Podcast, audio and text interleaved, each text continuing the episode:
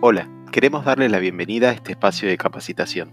En esta oportunidad escucharemos la segunda plática impartida por Samuel Edelstein en el Encuentro Latinoamericano de Varones.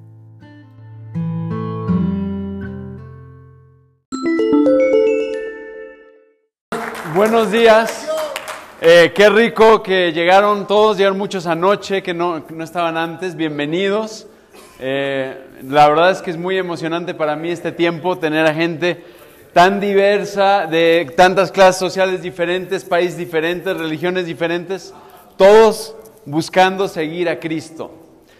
Eh, hoy vamos a hablar sobre la idolatría eh, y vamos a leer, este, este es el primer mandamiento, dice, no tengas otros dioses además de mí, no te hagas ningún ídolo no te inclines delante de ellos ni los adores. Yo el Señor soy un Dios celoso.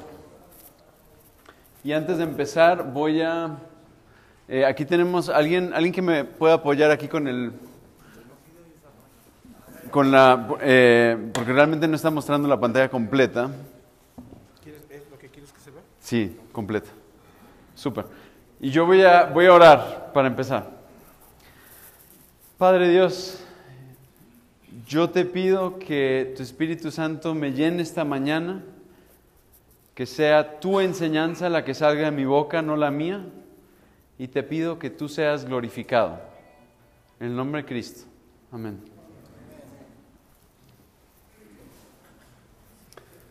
No, no, pero hay forma de que se vea todo el...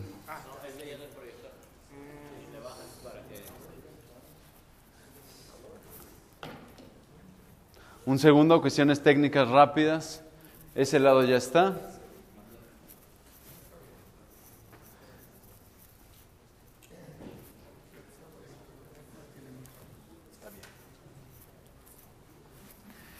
Y este lado, tú, ¿tú sabes cómo modificarlo para que se vea la pantalla completa en este lado?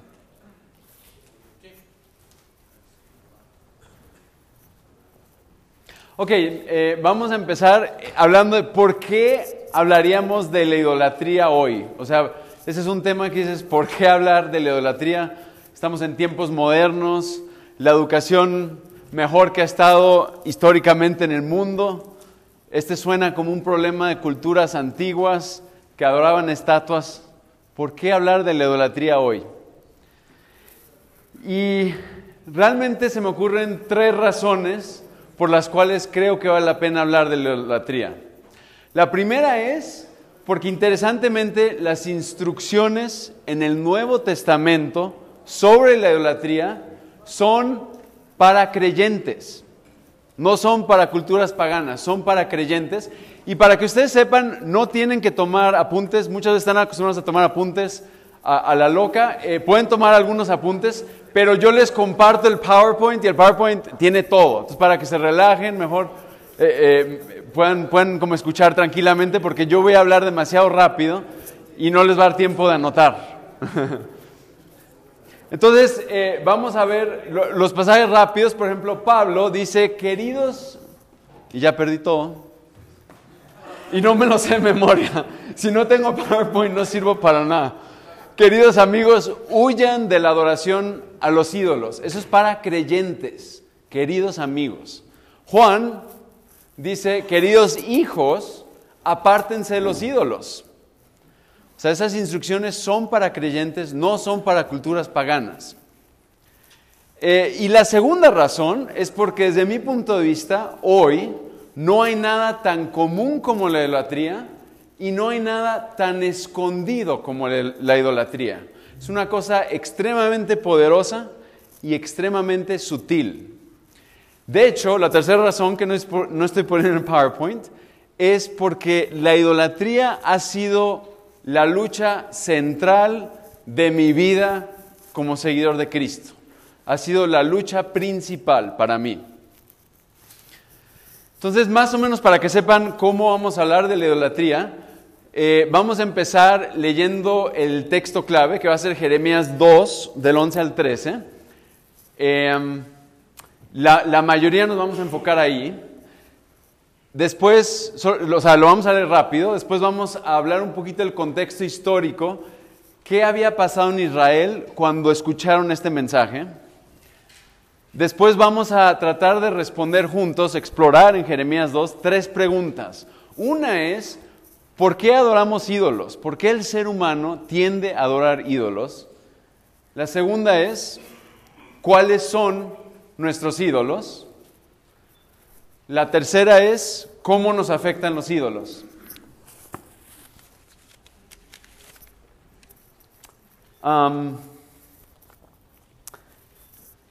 vamos a leer y yo le voy a pedir a Roy, Roy, tú estás por aquí, tú puedes leer así fuerte, que me encanta cómo lees. Venga, Roy. Lo puedes leer, está ahí, Roy, es- está ahí si quieres. Alguna vez una nación ha cambiado sus dioses por otros, aun cuando no son dioses en absoluto. Sin embargo, mi pueblo ha cambiado a su glorioso Dios por ídolos inútiles. Los cielos están espantados ante semejante cosa, retroceden horrorizados y consternados, dice el Señor. Pues mi pueblo ha cometido dos maldades. Me ha abandonado a mí, la fuente de agua viva, y ha cavado para sí cisternas rotas que jamás pueden retener el agua. Gracias, Roy. Roy no necesita micrófono.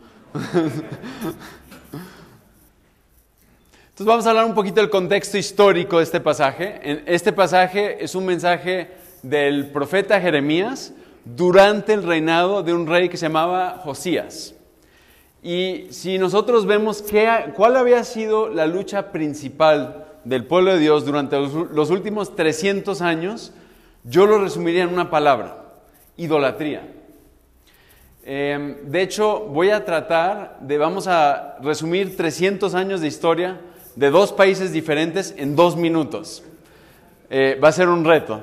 Seguro va a ser como cinco, pero vamos a tratar de que sean dos.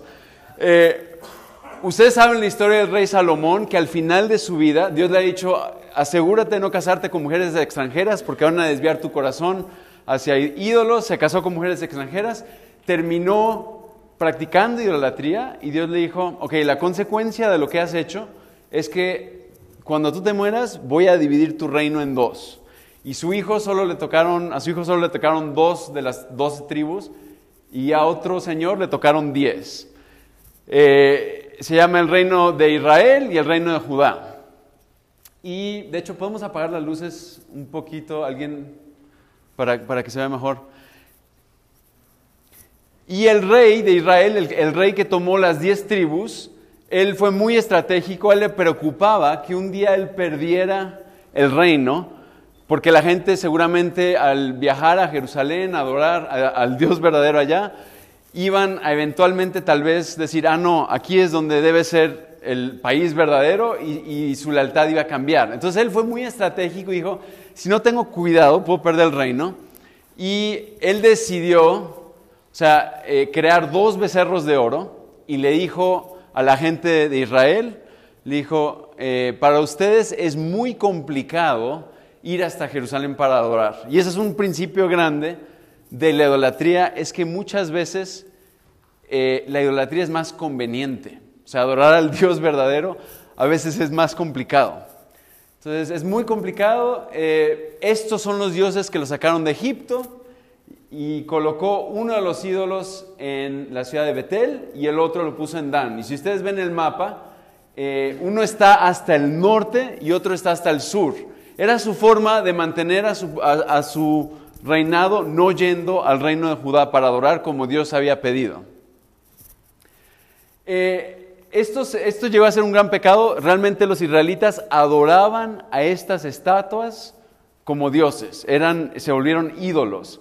Y se volvió un pecado tan grande, tan famoso, que hasta se quedó con el nombre el pecado de Jeroboam, que era este rey. Los pecados de Jeroboam. Entonces, después de que se divide el reino en, dos, vamos a ver, esta es la lista de todos los reyes de Israel desde Jeroboam, a partir de Jeroboam. Y no los vamos a leer todos los pasajes, quiero que solo vean algunos patrones rápidos en cuanto a color. O sea, los nombres están en azul.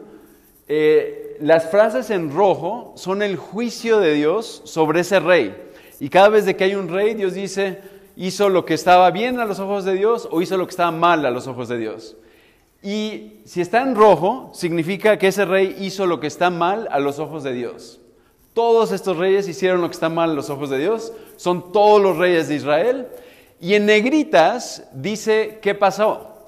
Y, y si se fijan, todos siguieron en los pecados de Jeroboam.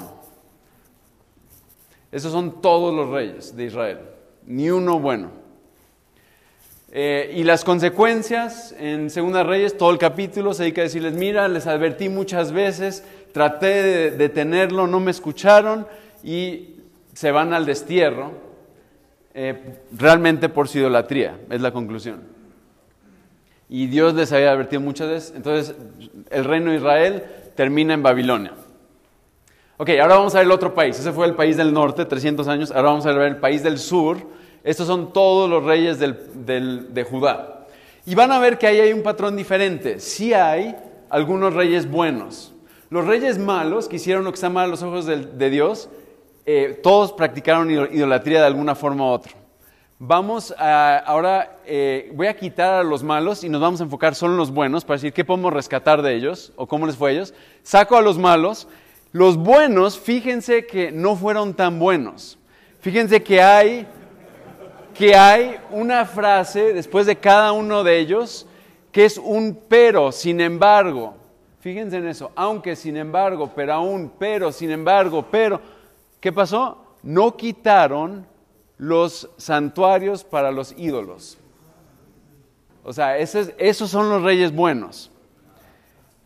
Eh, el único que sí lo hizo fue Ezequías, ese último ahí, dice que quitó los santuarios paganos. Ahí tenemos ahí alguien, un verdadero rey bueno.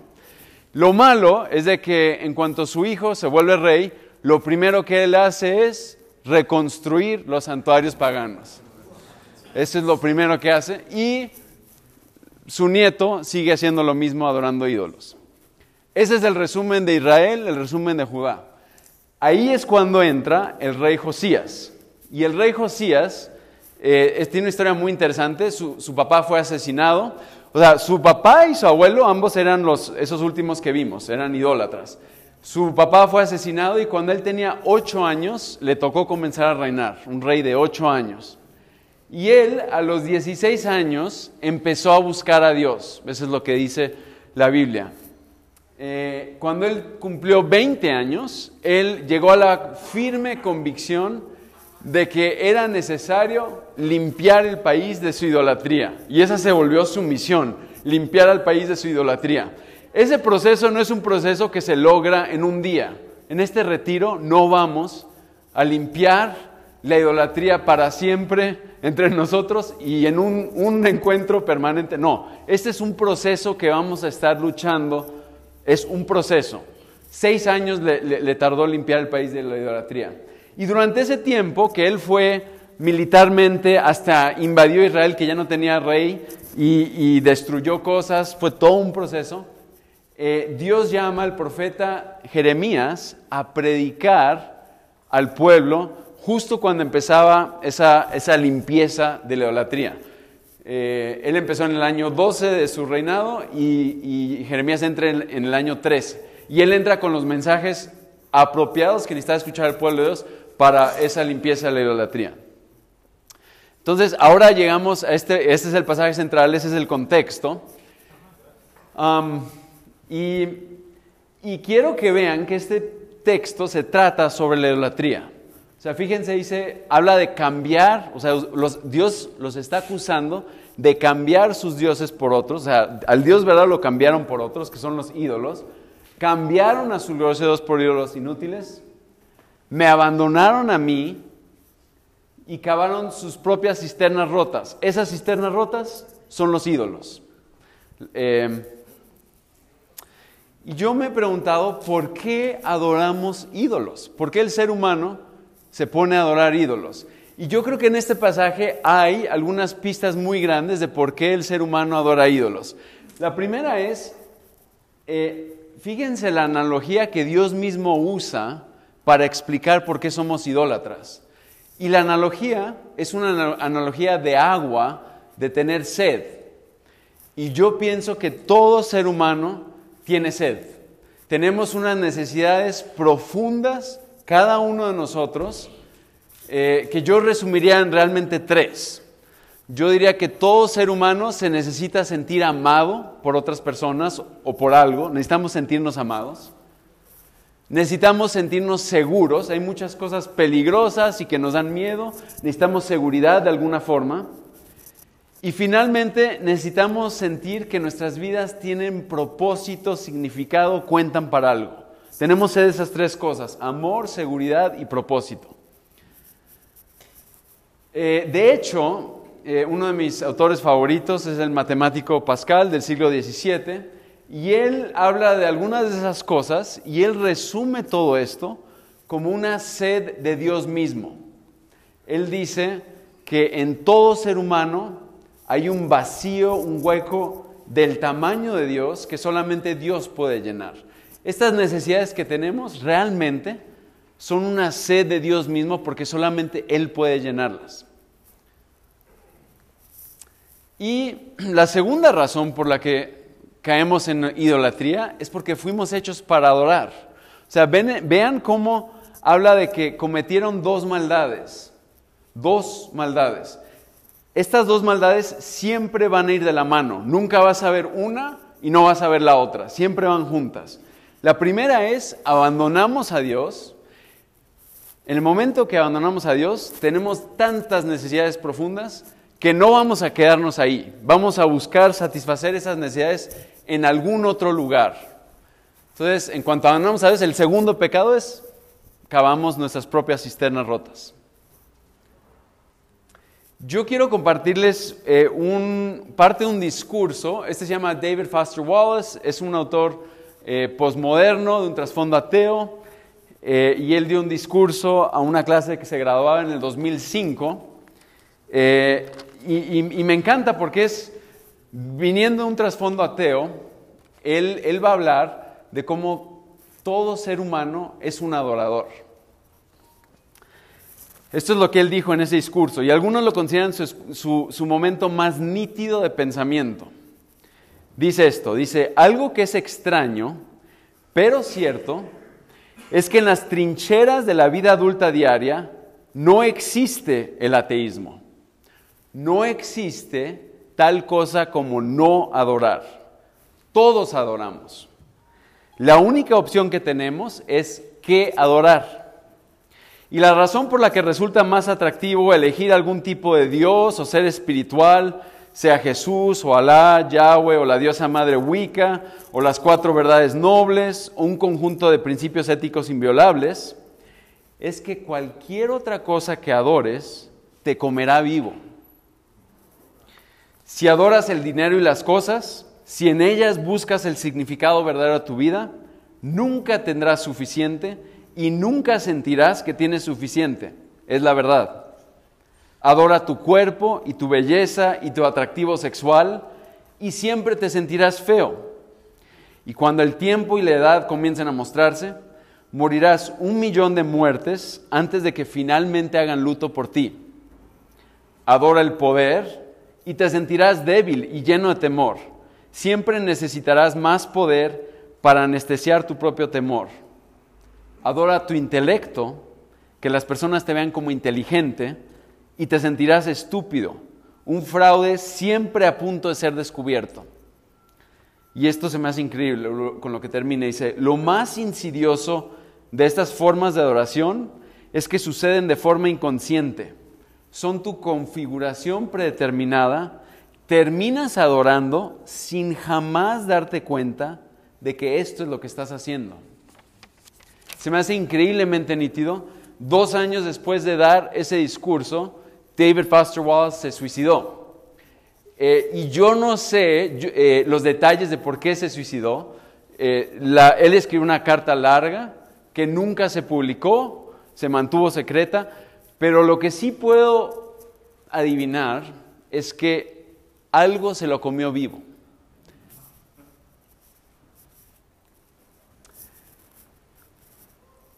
Eh, pensando en esta analogía de satisfacer nuestra sed de una fuente de agua viva y de unas cisternas rotas, vamos a explorar brevemente qué diferencias hay entre una fuente de agua viva y unas cisternas rotas.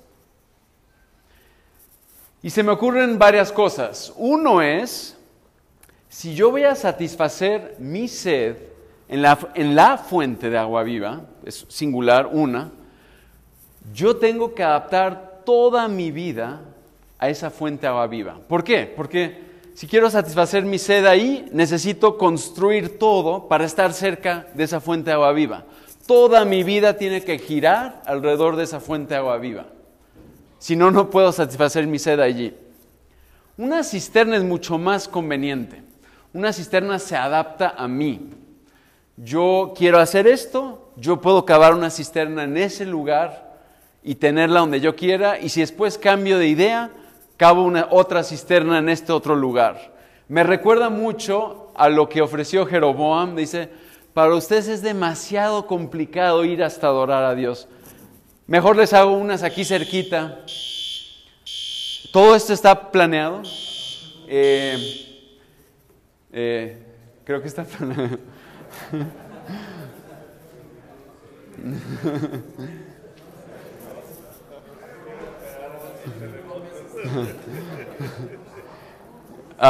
viene una repetición del 85.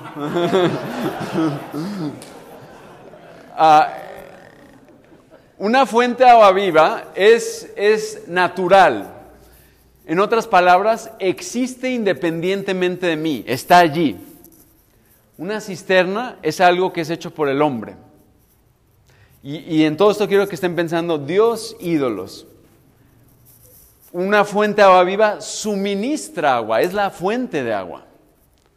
Una cisterna simplemente almacena agua.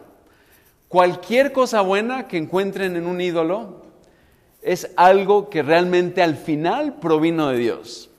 Simplemente almacena agua, no provee agua. Eh, una fuente de agua viva ofrece agua limpia y refrescante. Una cisterna ofrece agua sucia y estancada. Y el efecto que tiene en nuestra salud es claro, o sea, una fuente de agua produce vida y salud, una cisterna rota produce enfermedad y muerte. Ahora, eh, la verdad les tengo, les tengo, que presentar una queja que tengo aquí con Roberto, un poquito pública. Roberto, perdón que no te dice antes, pero Roberto me pidió a mí que diera la plática. O sea, a Cris le dice, tú habla de la fuente agua viva. A mí me, a mí me pide que hable de esta, de esta porquería aquí. Es lo que me tocó a mí. entonces, realmente la solución viene después. A mí me toca lo sucio, el trabajo sucio. Vamos a hablar de cisternas rotas hoy. Y interesantemente, cuando los israelitas escuchan este mensaje, eh, es interesante que, cómo responden, porque no responden inmediatamente con humildad, con arrepentimiento. De hecho, en ese mismo capítulo de Jeremías, su respuesta es, eso no es cierto. Yo no he rendido culto a los vales y yo no sé si es, bueno, a ese, a ese ídolo yo no le he rendido culto y tenían otros o estaba en negación sobre esa realidad, pero es una tendencia humana natural nosotros no reconocer la idolatría en nuestra propia vida. Y yo creo que eh, probablemente ahorita hay muchos en este cuarto que nos sentimos un poquito así, yo idólatra, yo no. Y realmente el reto de Dios es reconoce. Ese es el paso número uno. O sea, admite, reconoce tu idolatría. Em, entonces vamos a meternos un poquito a explorar cuáles son nuestros ídolos. Y, en ese mismo pasaje eh, hay una descripción muy clara de la idolatría, de qué es, y vamos a explorar juntos cuáles pueden ser nuestros ídolos. Eh, eh, un poquito más abajo dice, a una imagen tallada en un trozo de piedra le dicen, tú eres mi padre. A un ídolo esculpido en un bloque de piedra le dicen, tú eres mi madre. Tienes tantos dioses como ciudades hay en Judá. Fíjense que la madera y la piedra son cosas creadas, no, no necesariamente son malas, son cosas buenas, creadas por Dios. Dios creó, o sea, las rocas, las plantas, son cosas buenas, pero ¿cuál es el problema? Es que estamos tomando algo creado y le estamos asignando una función que solo el creador puede cumplir. Le están diciendo, tú eres mi padre, tú eres mi madre. No creo que literalmente estaban haciendo eso y diciendo una piedra, tú eres mi papá. No creo que era eso. Yo creo que lo, que lo que realmente está diciendo Dios aquí es que estaban buscando su identidad en cosas creadas. Cuando tú le dices algo, tú eres mi padre, tú eres mi madre, yo busco mi identidad en esa cosa creada. Y yo voy a definir la idolatría como cualquier cosa fuera de Dios, es cualquier cosa que no sea Dios, a la que recurrimos habitualmente, o sea, de forma constante, para satisfacer nuestras necesidades más profundas. Eh, es interesante, no es una coincidencia que las culturas antiguas que practicaban la idolatría física con, estatuas tenían cientos de ídolos diferentes. Y, había el dios de la guerra, y el dios de la fertilidad, y el dios de la agricultura. Había un poquito de todo. Dice, tienes tantos dioses como ciudades, porque realmente casi tú puedes escoger el ídolo que tú quieras y hay uno para cada gusto. De hecho, en el Nuevo Testamento, Pablo dice explícitamente, dice que la avaricia, o sea, el deseo de acumular riqueza, dice explícitamente, eso es idolatría. Entonces tenemos que ampliar nuestro panorama de qué es la idolatría. No es simplemente adorar una estatua, es cualquier cosa fuera de Dios a la que recurrimos habitualmente para satisfacer nuestras necesidades más profundas. Y hay muchos pasajes donde eso se explica, por ejemplo, Pablo dice que algunas personas van a amar el placer más que amar a Dios, o sea, el placer toma el lugar de Dios, o por ejemplo, eh, eh, Jesús habla de que gente prefiere eh, el honor que le dan las personas a el honor que viene de Dios, o sea, hay muchas cosas así infinitas. y de hecho, el trabajo que les vamos a dar ahorita rápido, les voy a dar como cinco minutos máximo en sus mesas para detectar cuáles son, desde su perspectiva, algunos de los ídolos modernos más comunes, los más relevantes hoy en día, cuáles podrían ser. Les voy a dar cinco minutos para discutirlo en sus mesas y después compartimos rápido eh, algunas de sus ideas. Adelante.